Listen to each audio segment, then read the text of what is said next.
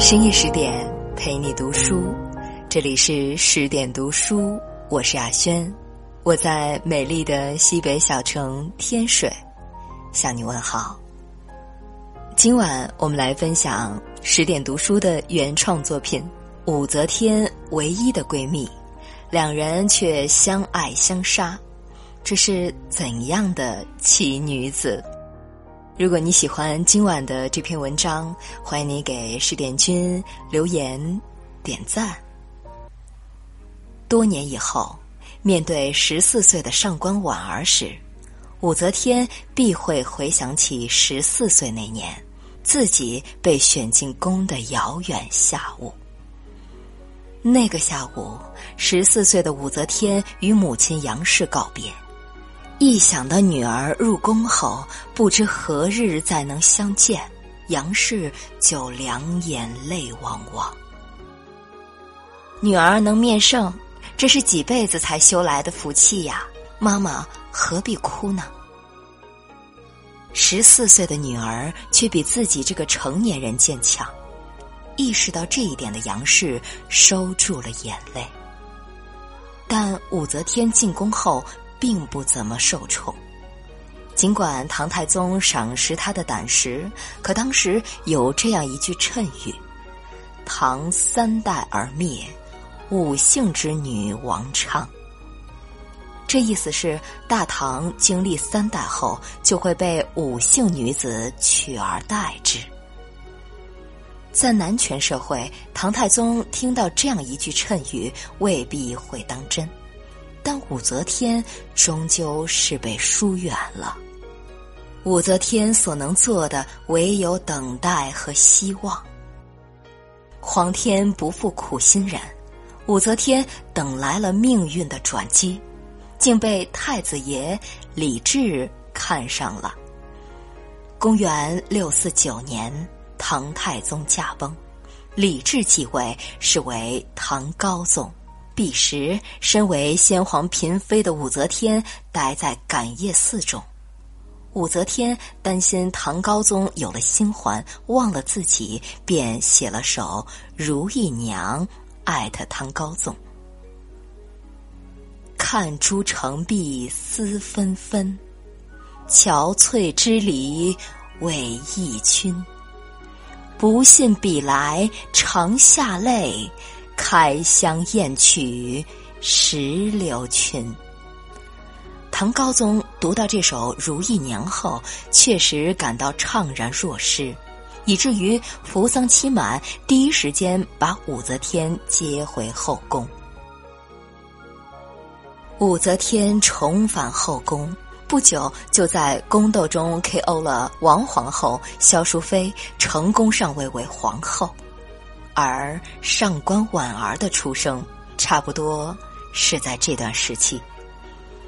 据说婉儿妈妈正是怀孕的时候，夜里梦到巨人，巨人送了一杆秤，并说持此称量天下。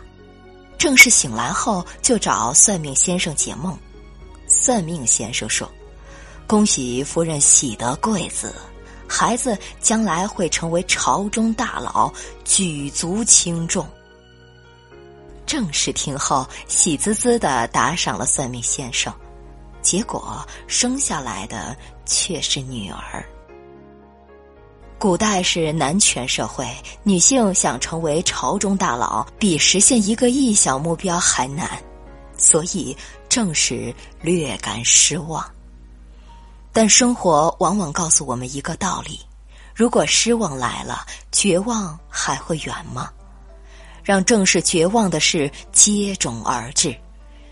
这事儿因婉儿的爷爷而起。婉儿的爷爷叫上官仪，是位大牛，官拜宰相。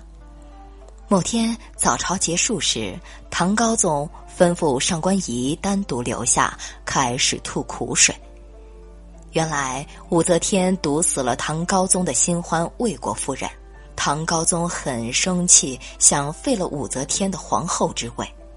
废后之事事关重大，唐高宗有点举棋不定，便向上官仪征求意见。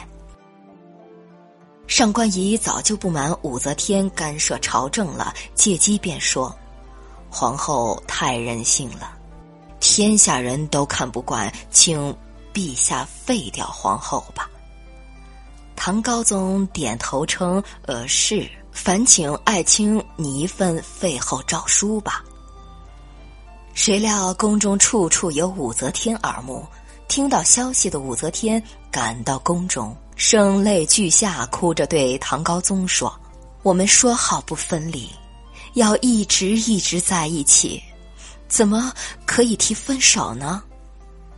唐高宗一听就心软了，为了不伤害夫妻俩的感情，竟然把黑锅甩给了站在一旁的上官仪。朕本不该动这歪心思的，要怪就怪上官仪。是这糟老头子想拆散我俩，你说武则天听到这话能不记仇吗？上官仪就被构陷，满门抄斩，幸存下来的仅有襁褓中的上官婉儿和他的母亲郑氏，这对苦命的母女被打入了掖庭。转眼间。婉儿十四岁了，出落的才貌双全。关于婉儿的才华，史记中有明确记载：及长有文辞，明习历史。这意思是婉儿长大后文采飞扬，对官吏那一套基本职业素养很熟。关于婉儿的颜值，史记里无具体描写，但这恰恰赋予了婉儿一层。朦胧的面纱，婉儿的美大概就如朱自清笔下的荷塘月色那样，仿佛远处高楼上渺茫的歌声似的。掖庭，相当于宫廷劳改场所，才貌双全的婉儿和掖庭气质不大，所以宫中纷纷传言，掖庭里飞出了金凤凰。传言渐渐又传到武则天耳中，将信将疑的武则天传令召见婉儿。当婉儿来到跟前时，武则天惊为天人。曹植那句“翩若惊鸿，婉若游龙，荣耀秋菊，华茂春松。”仿佛兮若青云之蔽月，飘摇兮若流风之回雪，不自觉地浮出脑海。光有一副好皮囊，那不过是花瓶。武则天决定再试一试他的才华。婉儿的才思敏捷，再度惊艳了武则天。实在。远比历程皆如素构，这意思是命题作文刚布置下去，婉儿分分钟就写好了，而且读来酣畅淋漓，就像打好副稿似的。看着眼前年仅十四岁的婉儿，武则天回忆起自己也是十四岁被选入宫当才人的。相似的际遇，一股爱怜之情油然而生。武则天当即拍板决定，把婉儿留在身边。对了，武则天与婉儿有血仇啊，就不担心婉儿伺机复仇吗？可能有两方面的原因。一方面，因为婉儿家被抄时，她尚是襁褓中的婴孩。那场血光之灾可能只是他记忆里的一抹红。另一方面，因为武则天心胸确实比较开阔。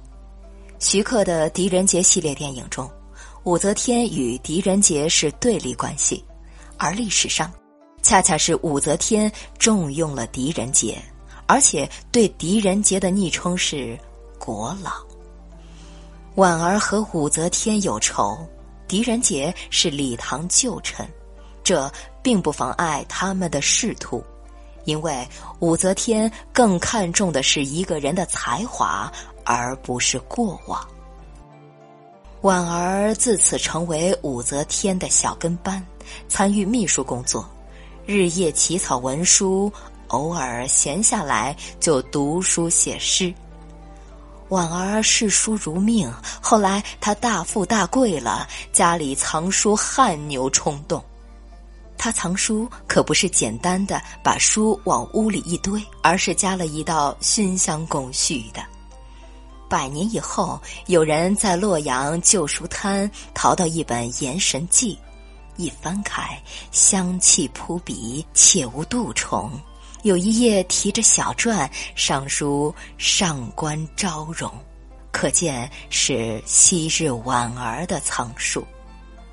婉儿也爱写诗，她有一些诗句像极了奇幻大片，比如“遥看殿月龙为马，暖其彻夜浮空回”等。他还有一句：“山中真可玩，暂请报王孙。”王维《山居秋暝》中那句“随意春芳歇，王孙自可留”，或许借鉴了他。至于那句“携琴带书叶”，可知他男神便是“炎炎若孤松之独立，巍峨若玉山之将崩”的嵇康。也难怪哪位女孩不爱高才帅呢？当然，婉儿最著名的莫过于那首《采书院》：“夜下洞庭初，思君。”万里余，露浓香被冷，月落锦屏虚。欲奏江南曲，叹风寄北书。书中无别意，唯唱久离居。杜甫那句“相护云鬟湿，清辉玉臂寒”，何时已虚晃？双照泪痕干，不就是露浓香被冷，月落锦屏虚的 V 二点零吗？公元六八三年，唐高宗驾崩，唐中宗继位。然而，唐中宗龙椅还没坐热，就被迫调岗了。之后，武则天立李旦为帝，是为唐睿宗。武则天垂帘听政，并改为武曌。曌字拆开即日月当空悬，起这么个名字，足见武则天渴望与日月争辉的野心。武则天之心，路人皆知。眼看着武则天野心一天天膨胀，有个叫徐敬业的将军坐不住了。徐敬业在扬州起兵讨伐武则天，效聚十万余人。起义队伍里有个叫骆宾王的文案，也就是七岁吟咏“鹅鹅鹅，曲项向天歌”那位天才。这年骆宾王四十四岁了，他义愤填膺地写下《讨武招檄》。这篇檄文言辞激烈，骂出了水平，绝不亚于诸葛亮之骂王司徒。然而，当武则天读到这篇檄文时，却一点儿也不生气。读到“一抔之土未干，六尺之孤安在”这句时，忍不住发了条朋友圈：“好文采啊！这么个人才，却不为朕所用，是宰相的过失啊！”这次讨武行动终因寡不敌众而告败，从此再没谁敢站出来阻止武则天了。公元六九零年，武则天称帝，开启了前无古人后无来者的女皇霸业。既是皇帝，不论男女都有三宫六院。武则天当上女皇以后，开始包养男宠。上官婉儿作为武则天的贴身秘书，经常会和这些男宠碰面。婉儿太美了，男宠们总是忍不住多看她几眼。有一回，只因为男宠多看了婉儿一眼，武则天醋意大发，扇了婉儿一记耳光，并处以情刑。情刑即在脸上刺字并涂墨。水浒传》中有个桥段叫“林教头刺配沧州”，刺配的刺即情形。对于罪人来说，情形带来更多的是精神之痛。实话说，情形比起凌迟、腰斩、车裂之类体肤之痛轻多了。但情形让你永世不能翻身，剥夺了你做人的尊严，好比在脸上无限循环、滚动播放你的罪行。婉儿的余生，脸上都带着罪恶的墨迹，她内心该有多痛苦啊！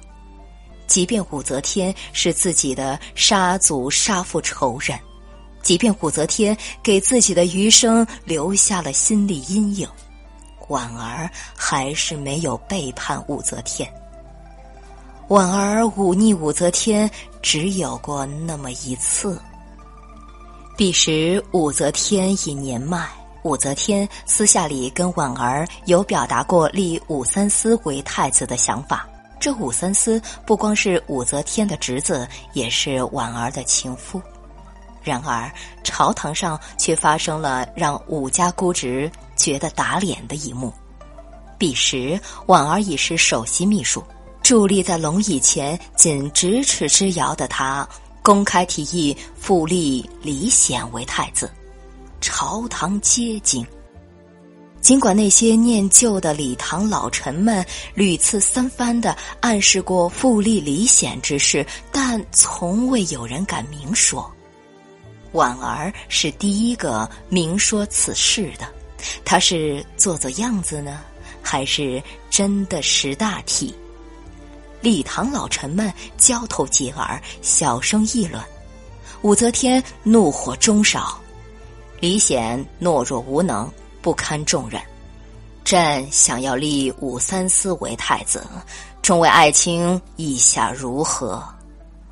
刚才的小声议论突然消失了，朝堂万马齐喑。一秒。三秒、五秒，大概过了十秒，终于有人打破了死寂。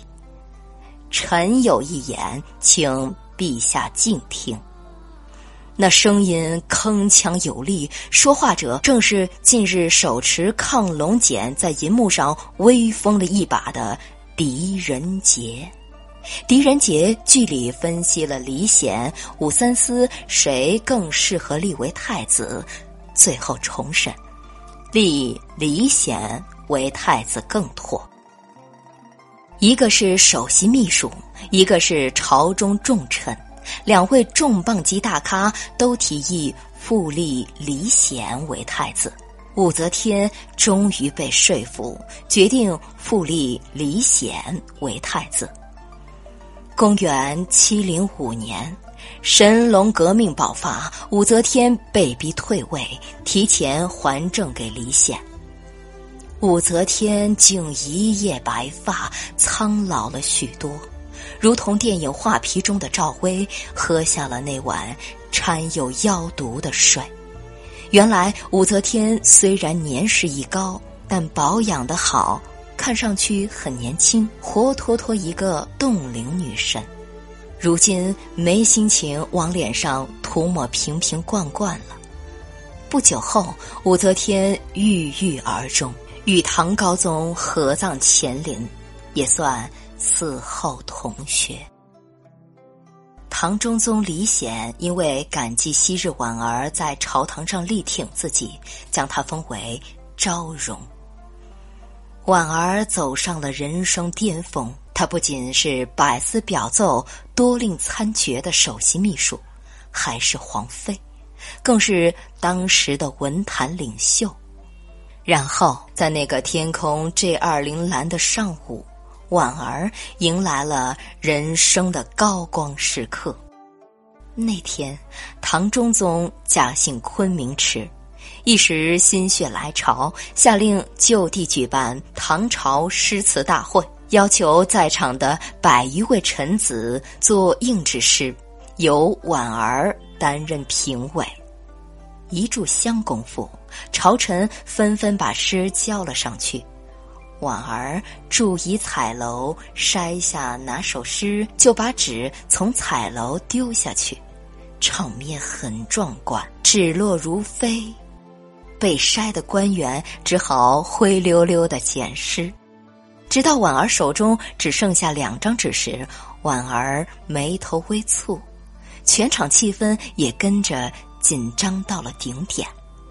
剩下的两首诗分别是沈佺期、宋之问写的，也就是前文提到过的那对 CP 沈宋。唐朝诗人中能组 CP 的都是大牛。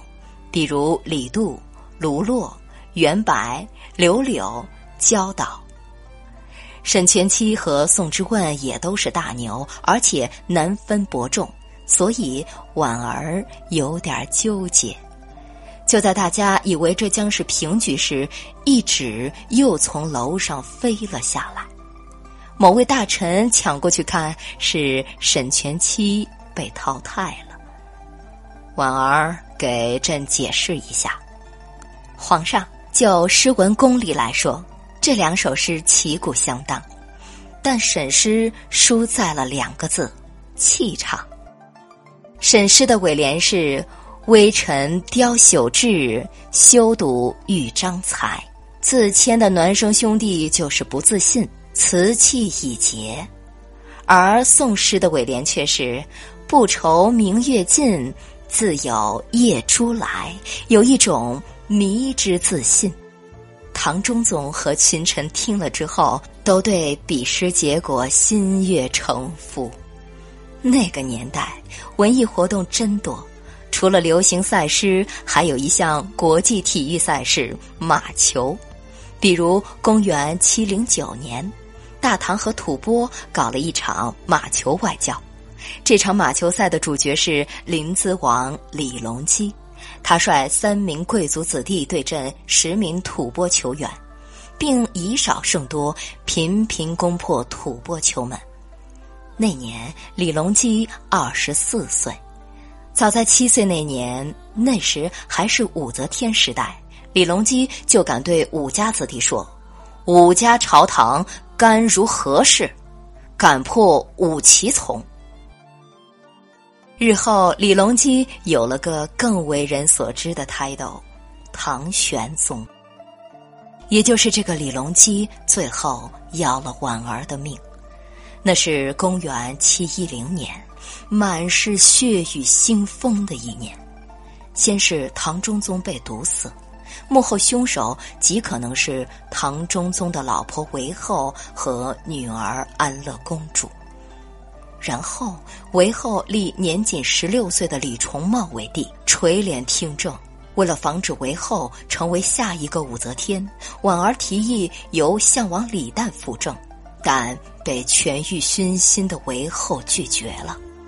再然后，李隆基发动了政变，杀进后宫，灭了韦后和安乐公主。当婉儿的居所外充斥着喊杀声时，婢女们却惊奇的发现她正在梳妆打扮。都啥时候了，还有这心思？婢女们百思不得其解。婉儿梳妆打扮之后，打开木匣，取出那取出那份提议由项王李旦辅政的奏章，这是他的保命符。因为李隆基正是项王李旦的儿子，所以当婉儿直面李隆基的屠刀时，面不改色。他想，对方这一刀是砍不下去的。然而，他想错了。当李隆基看到婉儿脸上那种迷之淡定的表情时，起初也很震惊，但刀还是劈了下去。因为他是李隆基，是日后干掉姑姑太平公主、下令勒死杨贵妃的那个李隆基，为天下者不顾家，更何况婉儿一个外人。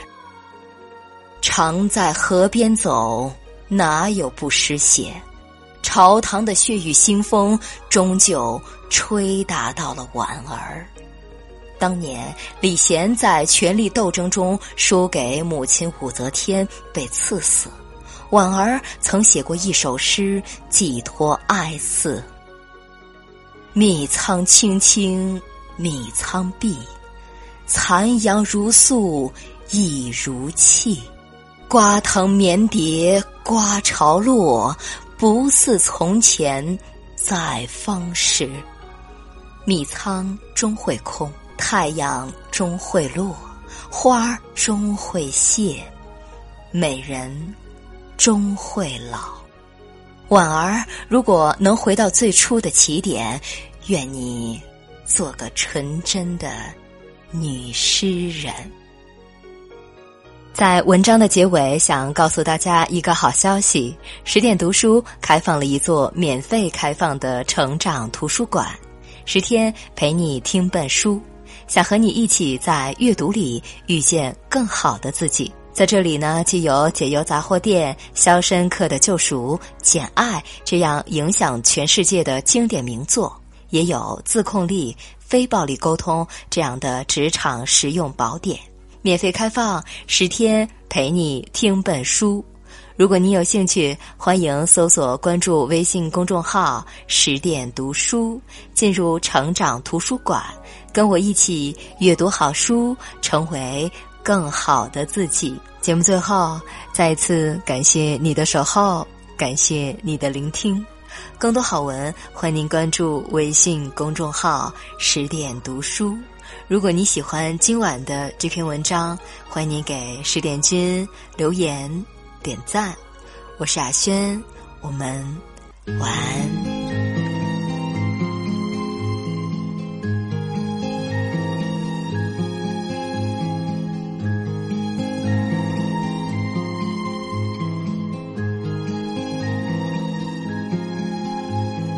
终于没守住寂寞，让心悄悄开了锁，心潮渐渐涌上来，就像解冻的冰河，梨花开，燕归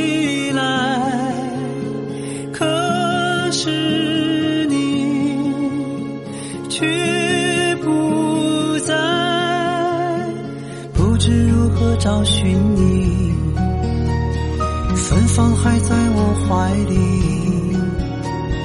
紧抱双臂想守护一个秘密，不知如何形容你，温暖留在我心里，紧闭双眼不放走一丝甜。